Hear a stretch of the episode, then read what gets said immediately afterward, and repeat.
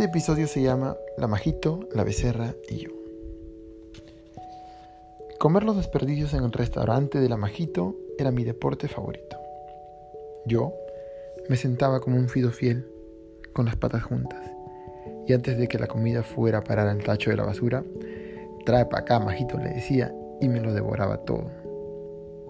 Eran unos restos de alta calidad, y era tanta la confianza que yo tenía con la Majito que cuando me hacía tarde, pues lo reconozco, soy una persona ocupada, la Majito, que era buena como el pan y alcohólica como la cebolla encurtida, me guardaba mi bufete. Y así iba yo sacándole la vuelta a esta vida.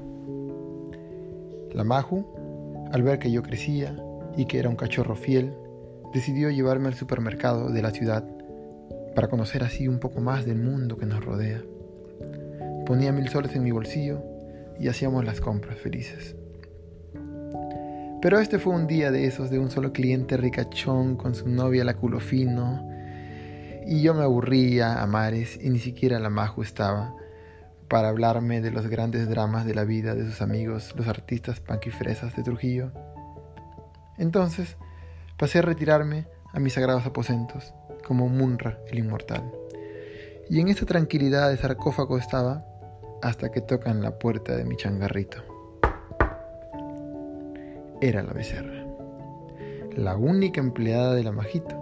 La becerra que para más detalles también se apellidaba becerra. La becerra que tenía los ojos como pez ojo de uva y los labios como plátanos manzanitos, pequeños, maduros y dulces de cuatro por un sol.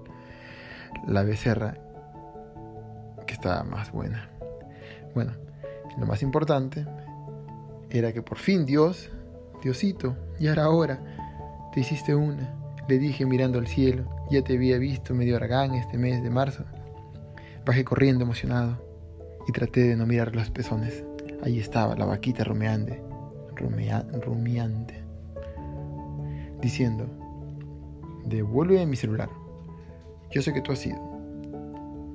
Pensé entonces que la becerra quería negociar, lo cual creí justo y subí corriendo y saqué toda la caja de los celulares robados. Para ti las estrellas, mi becerra de oro, le dije, pero la becerra no se conformaba con poco, no. No, mi celu es mejor que estas cochinadas, me dijo. Entonces yo no he sido becerrita. Le explico contrariado, pero no me cree. Sus ojos se llenan de lágrimas. Y yo, que siempre me he caracterizado por ser un ratero honesto, en una decisión salomónica, le digo con la mirada de policía vestido de verde mostaza. Ok, me voy a pasar a la sala de interrogaciones. Yo mismo, Michola, voy a golpearme hasta confesar. Y llegaremos hasta las últimas instancias. La becerra de oro me tiró una cachetada. ¡Auch! Y se fue. La miré irse. No pude evitar mirarla e imaginarme el color de su ropa interior. Mi querido Dios, vivo te la crees, ¿no? Desaparecidos días, me fui yo solo a los balsares, por la oscuridad, por los arenales, donde ni las almas respiran. Me torturé, me jalé de los pelos y me amenacé yo solito con una pistola y me hice yo mismo todas esas vejaciones que dejan zanjas oscuras en las miradas más fieras y en los lomos más fuertes. Pero yo era un hueso duro de roer. Puta madre, pensé, y regresé al pueblo, derrotado. Fui entonces a ver al Salvatore, que es el hipnótico del pueblo. Pero lo único que logramos fue una elección y una especie de baba en la alfombra. Obviamente soy yo, el único pobre de estas fiestas donde se pierden los teléfonos celulares y la gente que estaba allí conmigo era gente blanca, gente de marca, gente decente. Nunca descubrimos el misterio.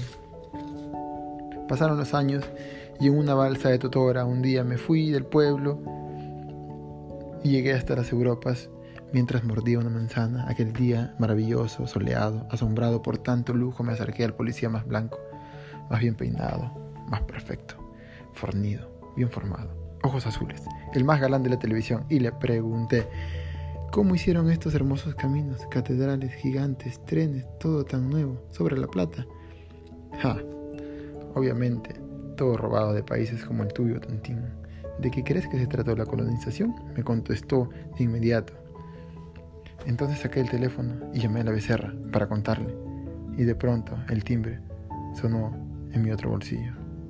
El policía se acercó, me dio un beso en la nariz y sonrió. Fin.